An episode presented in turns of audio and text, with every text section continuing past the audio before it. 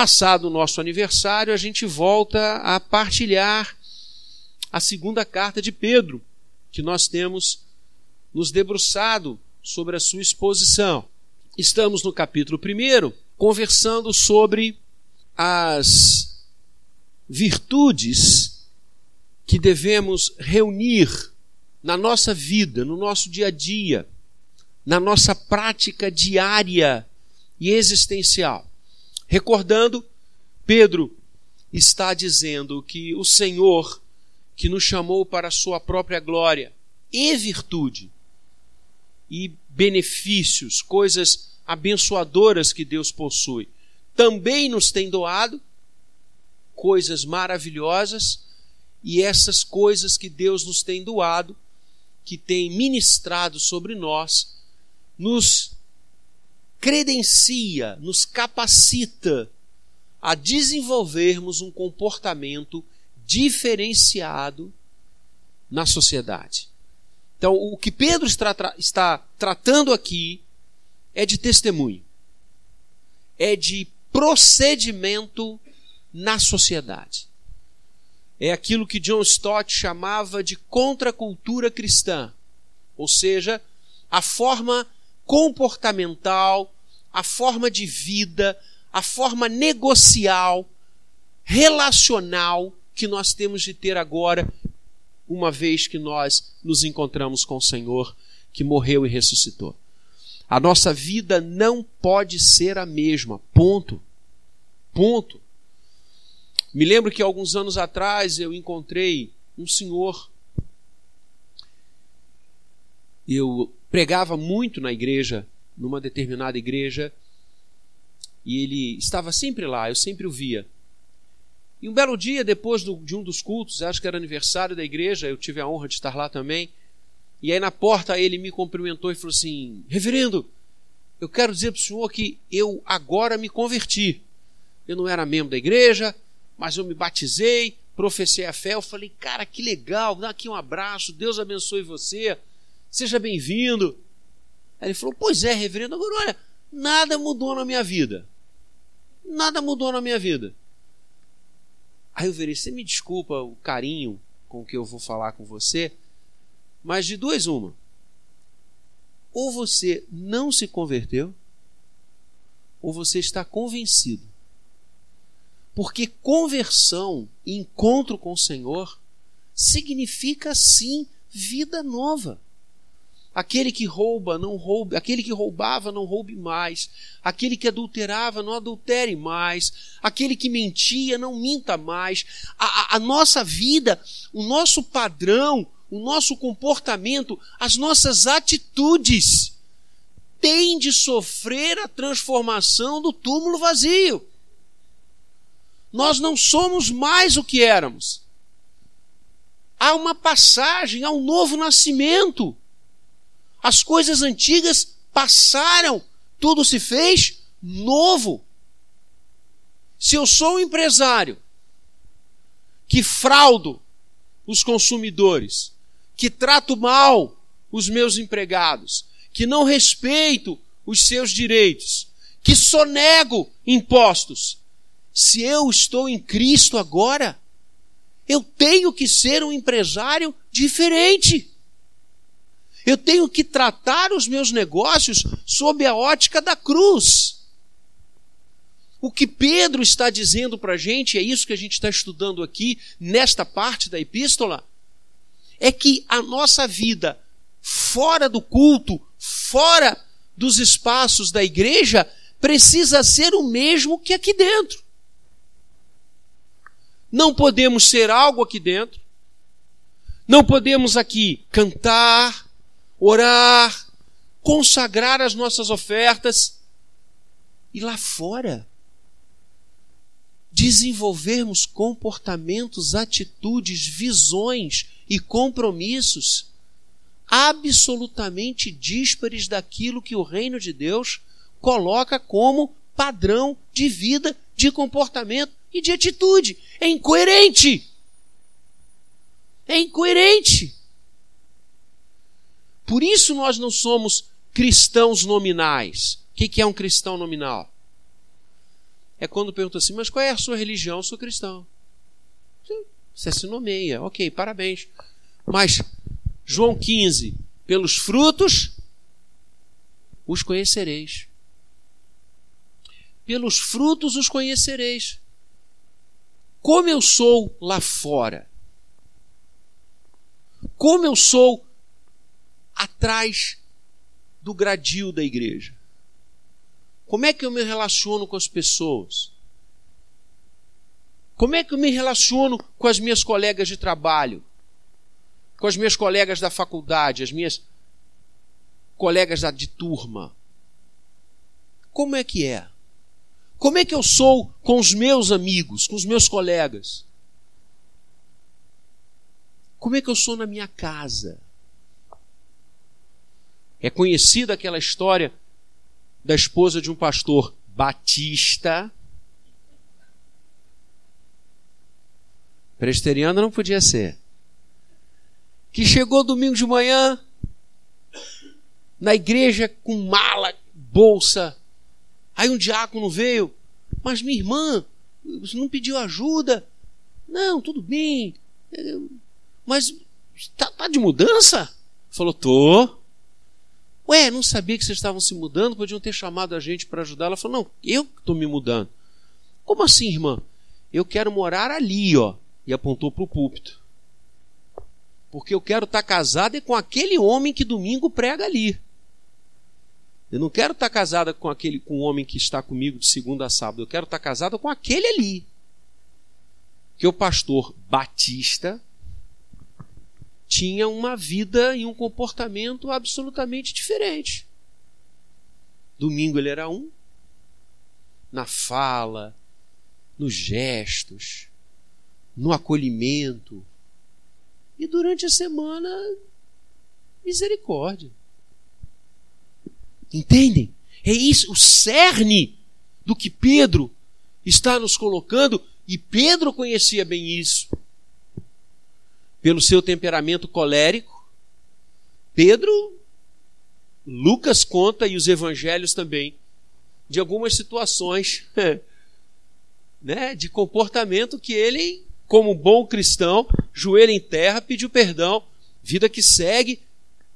Essa é a diferença de um coração que pertence ao Senhor e cai e um coração que está na queda um coração que caminha na queda.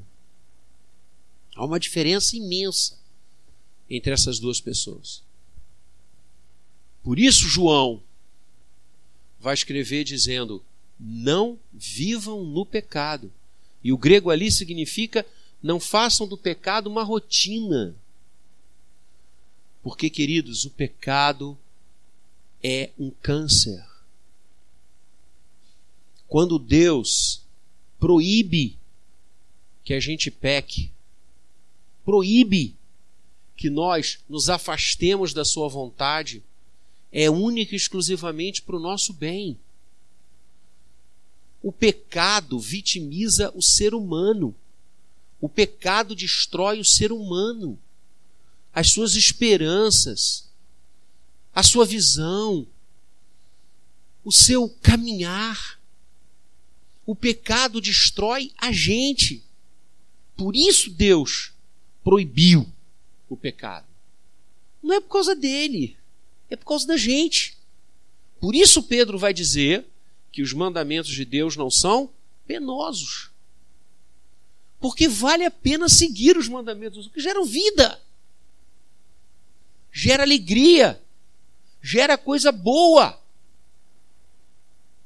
Enquanto que o confronto com a vontade de Deus só gera destruição, desgraça e tristeza. A Bíblia, de forma linda, chama isso de escravidão. O pecado escraviza. E vamos lembrar a imagem de escravos no Novo Testamento. Escravo nunca foi uma coisa boa. E aí os autores bíblicos usam essa imagem para retratar você e a mim o que o pecado é. Ele escraviza. Quem comete pecado, João 8, é escravo do pecado. O Senhor Jesus nos ensina isso. E o pecado escraviza mesmo. Só tem uma forma de nós nos libertarmos da escravidão do pecado: é a cruz. É a cruz. Só a cruz pode nos libertar da escravidão do pecado. É o que Pedro vai nos dizer e a gente está caminhando. Ele já colocou no verso 5 que nós devemos reunir toda a nossa diligência, toda a nossa presteza e associar com a nossa fé a virtude, com a virtude o conhecimento, e agora no verso 6, com o conhecimento o domínio próprio. O que é o domínio próprio? Que comportamento é esse? Que forma de vida é essa? Interessante. Essa coisa é tão relevante, o domínio próprio, que quando a gente vai para Gálatas 5 e lê sobre os, o fruto do Espírito, uma das manifestações do fruto do Espírito é domínio próprio. Domínio próprio. Eu li muito essa semana sobre domínio próprio. Eu li vários autores e alguns sensacionais. E um deu uma definição que eu quero trazer para você. Um dos autores que eu li disse que domínio próprio é você falar, agir e escolher de cabeça fria. Olha que interessante. E comecei a pensar nisso. Falei, realmente, quando a gente está esquentado, a gente não se domina. Quando a gente, quando o sangue sobe, e às vezes sobe, né? Às vezes o sangue sobe, né? Uma palavra, um gesto, uma atitude de alguém, rapaz, mas aquela vontade assim de você, né? Virar a mesa, voar em cima da pessoa, falar. Aí vem o cara e diz: fale, escolha e haja de cabeça fria. Minha velha avó dizia: conta até mil antes de responder. Olha que. É outra forma de você se dominar. Porque você já reparou que realmente passa. Vem assim aquele aquele ímpeto, né? Vem aquela aquela coisa contra você e você aí se você conta, vamos lá, vai passando, Ontem eu vivi uma situação assim. Vocês acham que o pastor de vocês também não, não se esquenta? Né? Nós estávamos indo lá para o aniversário do Levi e resolvemos ir de Uber. Não queria dirigir. E aí chamamos o Uber. Ele parou e a minha rua estava um braço estacionado aqui, outro braço estacionado aqui, e o Uber parou ao lado, né, numa terceira fila. O Alan entrou e eu dei a volta. Quando eu estava entrando no carro, ainda com a porta semi-aberta, veio um caminhão. Assim, primeiro ele, ele conseguiu passar entre o carro que estava estacionado para nos levar e o outro. É, é, é, aquilo ali tem que, tem que estudar alguma coisa de física, porque eu consideraria impossível o sujeito passar naquele espaço ali. Mas ele passou e passou a alta velocidade. Assim, se eu não puxo a porta com uma velocidade muito grande, ele ia levar a porta, talvez até a mim mesmo, né? Mas, gente, eu fiquei muito irado. Mas eu fiquei muito irado. Mas me deu uma bronca daquele cara. Me deu uma bronca daquele motorista de caminhão. Eu falei, gente, que sujeito irresponsável. Ele poderia ter me atingido de uma forma imensa. Eu poderia não estar aqui agora. Pensei. Como é que o cara faz isso? Para quê? Qual é a necessidade? E o pior, se for, pudesse ficar pior, é que assim que ele passou, Ele virou e parou na esquina. Para descarregar, quer dizer, meu Deus, se ele perdesse 10, 15 segundos, ele não teria exposto a minha vida, o patrimônio do, do, do, motorista, que ele ia levar a porta do camarada embora, a vida deles. Olha só, que quantidade de possibilidades nefastas pela irresponsabilidade de uma pessoa. Eu confesso a você que eu senti vontade de falar para o sujeito que estava nos dizendo: para aqui, que eu vou descer e vou conversar com aquele camarada e vou tentar. Eu cheguei a falar isso. Falei para o motorista do Uber: falei, meu amigo, dá uma paradinha aqui. Ele falou: não perca seu tempo. O cara me deu uma aula de domínio próprio. Me deu uma aula. E eu ia pregar sobre isso hoje. Eu não, quase não consegui me dominar. Fiquei tão irritado, mas tão irritado pelas consequências daquilo que eu queria resolver. Queria descer, abrir a porta dele, tirar ele dentro do caminhão, sei lá. A gente vive isso o tempo todo. A gente vive isso o tempo todo. Por isso a palavra de Deus, em sábia recomendação, nos diz: tenha domínio próprio. Segura. Tenha a cabeça fria. Calma. Calma. aqueles que têm domínio próprio, que conseguem conter as suas reações, as suas respostas, vivem mais. Vivem mais. Porque o nome disso é sabedoria. E se você começar a fazer esse exercício, porque é um exercício, é treinamento, não falar tudo que vem à cabeça, não reagir no mesmo tom, ou quase sempre a gente reage acima do tom, né? Porque se a gente conseguisse reagir no mesmo tom, até que menos male. Mas pode ver que o sujeito está com papel em você, você não está com papel no cara, está com uma pedra. Se você devolvesse um papel, justiça retributiva. Mas você devolve uma pedra, quando não um pedregulho. E aí o sujeito que recebe uma pedra, joga, e assim vai. Há casais que se desmantelam assim. Falta de domínio próprio.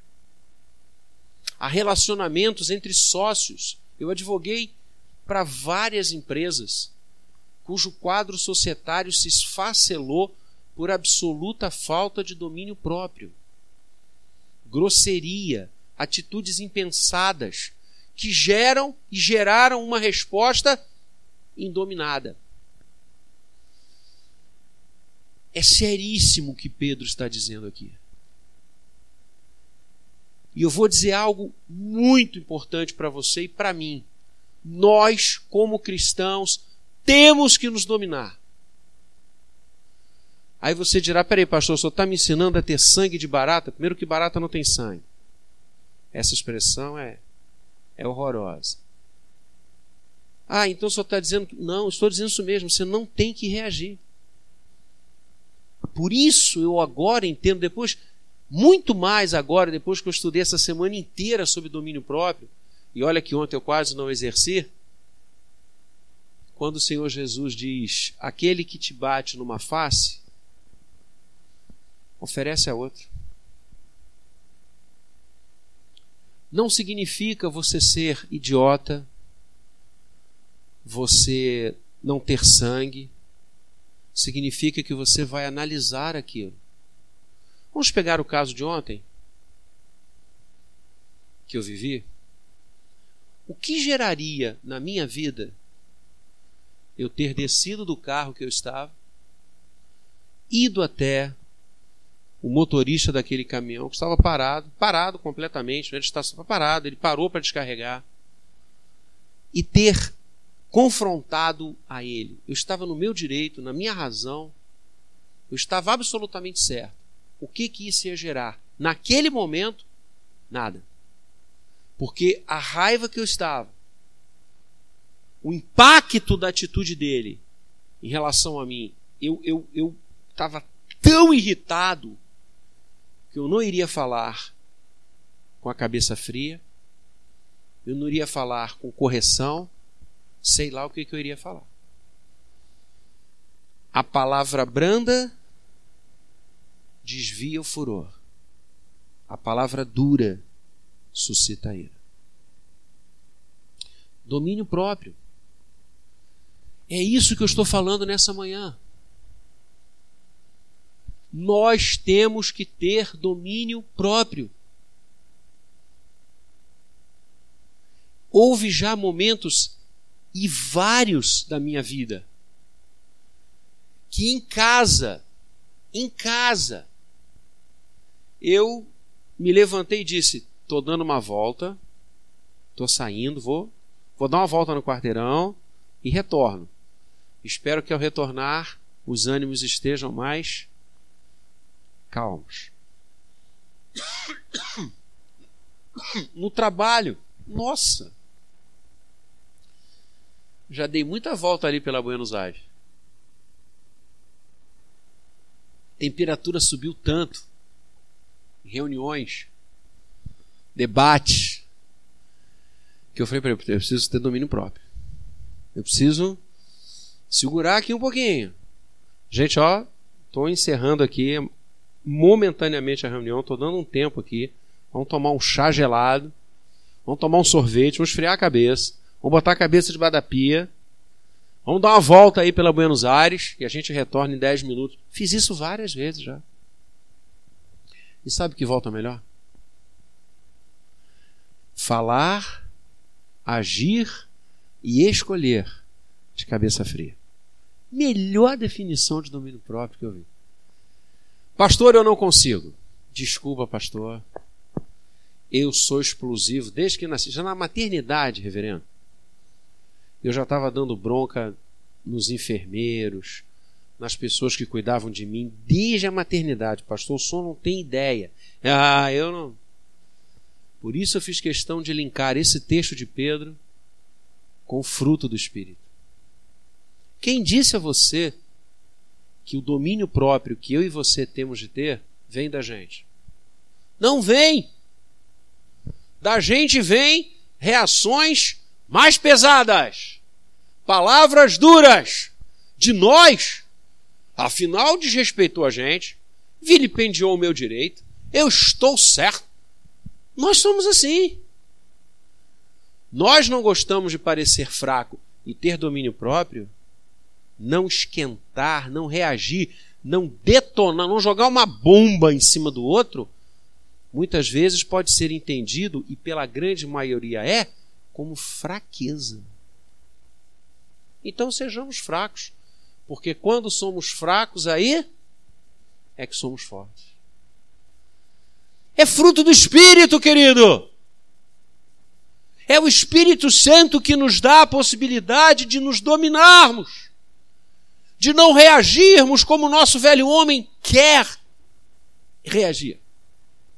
É o Espírito Santo que nos molda para falar, responder e reagir àquilo que fazem conosco de uma forma espiritual, de uma forma bíblica.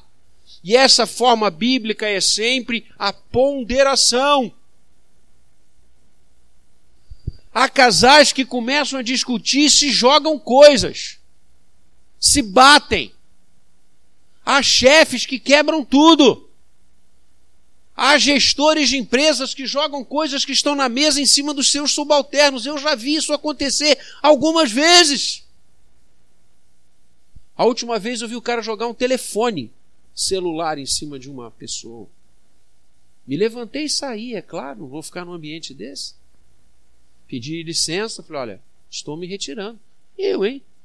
Mas eu já vi isso. Nós somos assim. O ser humano é assim, velho homem. O Espírito de Deus é que nos dá o condão de termos domínio próprio. Por isso, Paulo elenca como fruto do Espírito.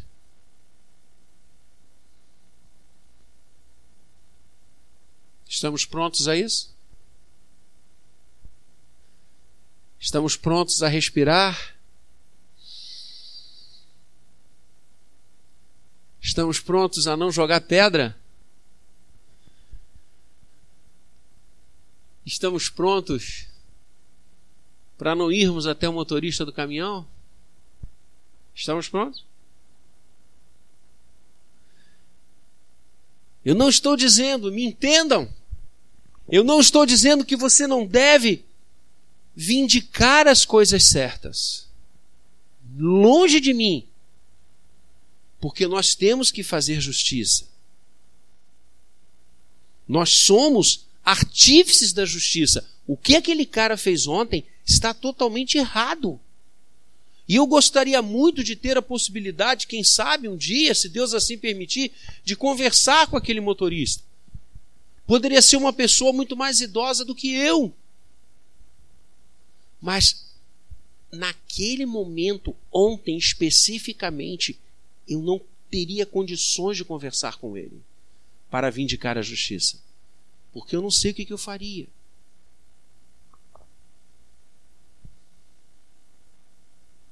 Então, já que eu contei uma ontem que eu quase não me dominei, deixa eu contar uma que eu me dominei.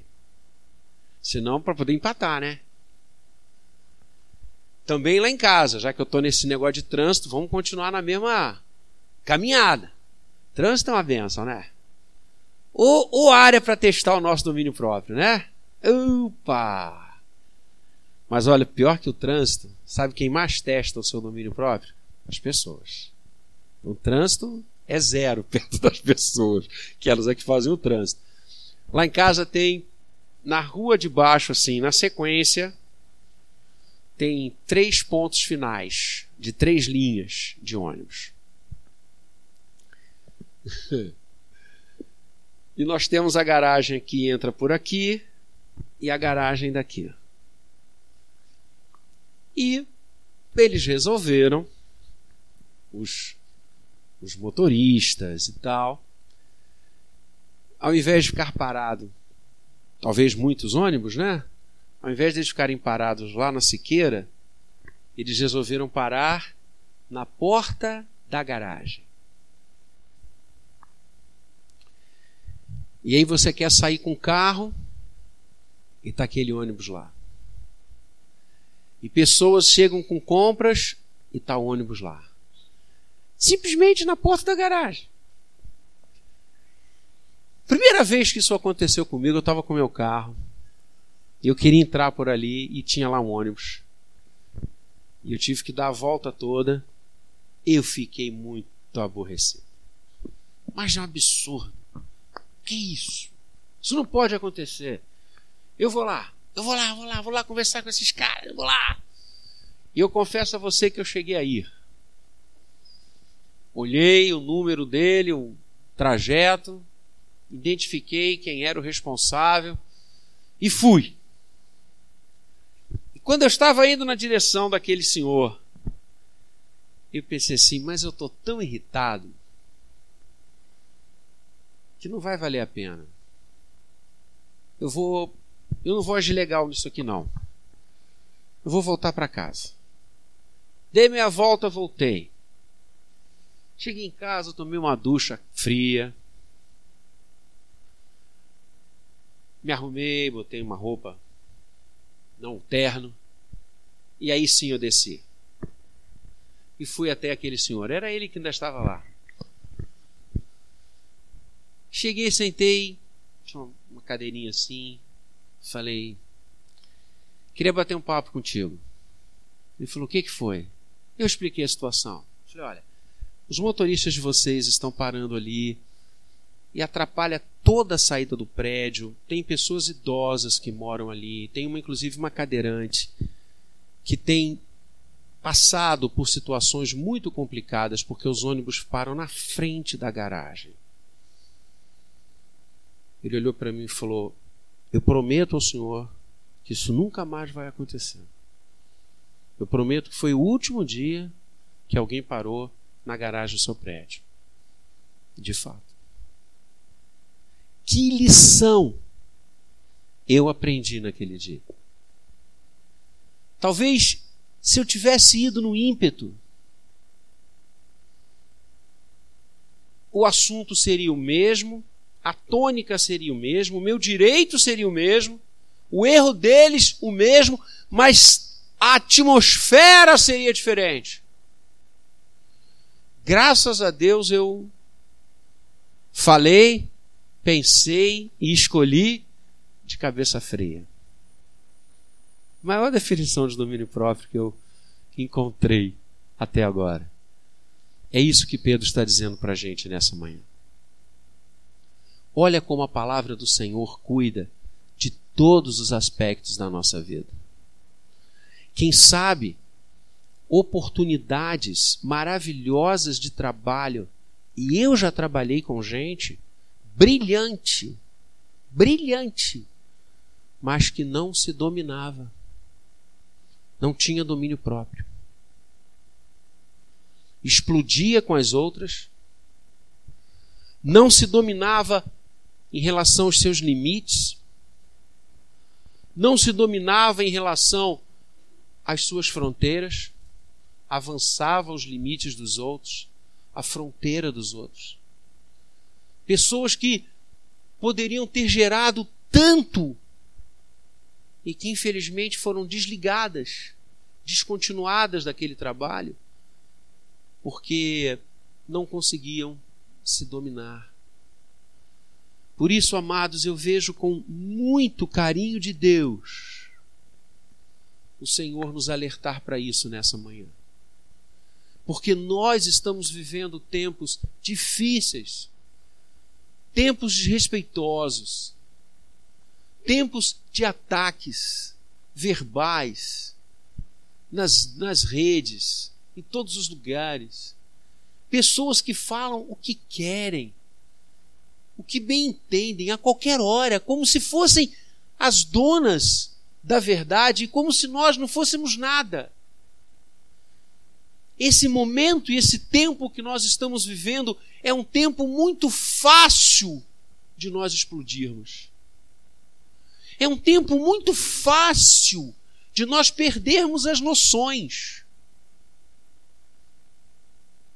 Então, mais uma vez a palavra diz: reúna, junto com a sua fé, junto com a sua virtude, junto com o conhecimento, o domínio próprio.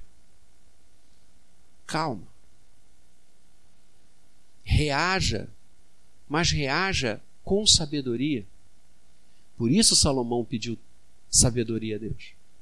Ao invés de dinheiro, ao invés de posição, ao invés de destaque, Salomão, mostrando que já era sábio, pediu sabedoria a Deus.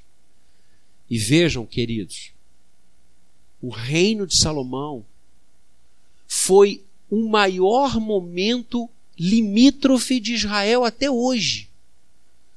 Nunca na história de Israel, desde o Gênesis, os limites geográficos de Israel se expandiram tanto quanto na época de Salomão.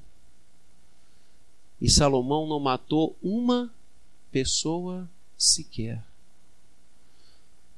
Davi, seu pai, um grande rei, um grande homem de Deus, um homem cujo coração estava na presença de Deus, mas não construiu o templo. E você sabe por quê? E Deus diz: Eu não vou permitir que o meu servo Davi construa, porque as mãos de Davi estão sujas de sangue. Davi guerreou, matou gente a vida inteira. Salomão se tivesse armas naquela época, não deu um tiro. Não desembanhou a espada uma vez. Peraí, mas como? Pela sabedoria de agir. O reino de Salomão tinha alianças com muitos outros reinos.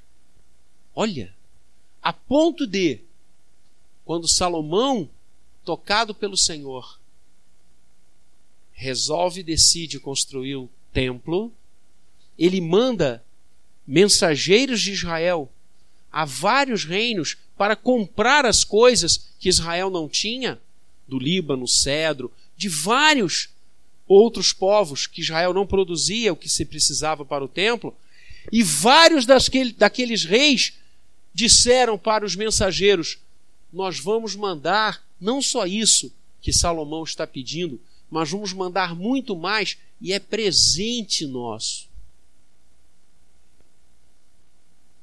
Olha a sabedoria que aquele homem teve para viver. Sem bater, sem destruir, sem matar, no domínio próprio. Esse é um desafio para a gente nos dias atuais. É um desafio. Quando o nervosismo parece imperar, quando as reações descabidas parecem prevalecer, a palavra do Senhor nos diz: tenha domínio próprio. Calma. Olhe corretamente. Olhe sem os olhos do ódio, da raiva. Da correta agressão que você sentiu. Ninguém está dizendo que você está agindo injustamente, mas será que precisa? Calma. Quem sabe você consegue objetivos muito maiores. Com certeza, com domínio próprio. Maçãs de ouro em salvas de prata. Assim é a palavra dita no tempo certo. Está em Provérbios. Maçãs de ouro em bandejas de prata. Assim a palavra dita no momento certo. A reação correta. Muitas vezes eu e você, eu estou terminando, eu e você damos um tiro de canhão para bater um pássaro.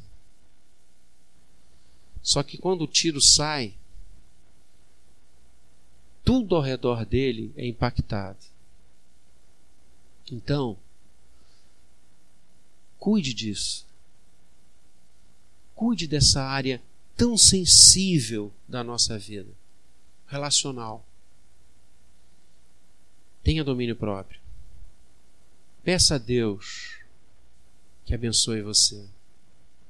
Peça a Deus para lhe dar sabedoria.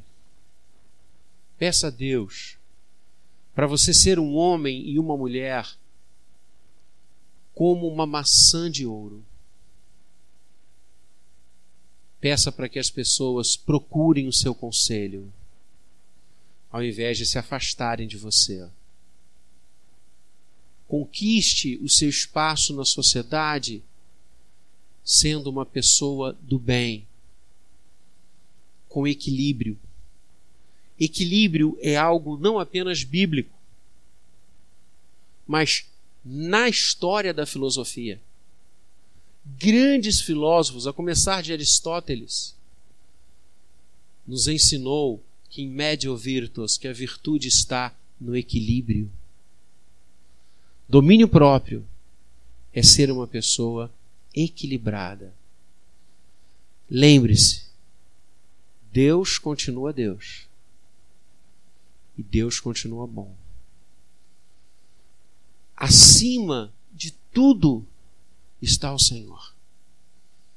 E é uma frase que a gente usa muito, um jargão, principalmente os pais, para as crianças, que eu quero usar para você e para mim agora. Deus está vendo. Deus está vendo o que você sofreu, a agressão que você passou, a injustiça que foi derramada sobre você. Deus está vendo. E você realmente acha que ele não vai agir, que ele não vai fazer nada, que aquilo não vai vir a lume, não há nada escondido que não venha a ser revelado. Calma. Estão acusando você erradamente. Ao invés de você pegar um R15 e destruir tudo ao seu redor para provar que você está certo, seja você. Seja você. Porque o que é certo vai prevalecer. E o que é justo floresce. Deus está vendo. Entrega ao Senhor.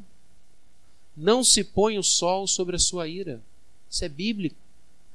Entrega o teu caminho ao Senhor. Confia nele. E o mais ele fará. Tenha domínio próprio. Domínio próprio não significa que você e eu temos que nos anular. Não. Por isso eu dei segundo, o segundo exemplo. Eu fui lá falar com o cara. Os caras estavam errados. Só que eu fui me dominando. Eu fui com a cabeça fria. Quantas discussões nós poderíamos evitar? Em casa, no trabalho, no nosso condomínio, aonde moramos. Quantas discussões, quantas brigas teriam sido evitadas, nunca teriam nascido, se nós tivéssemos tido domínio próprio. Portanto, que o Senhor nos abençoe. Nos dê esse presente. E que nós busquemos o fruto do Espírito e uma dessas manifestações, junto com amor, junto com alegria, é o domínio próprio. Isso é muito bom, útil e bíblico. Que Deus nos abençoe. Amém.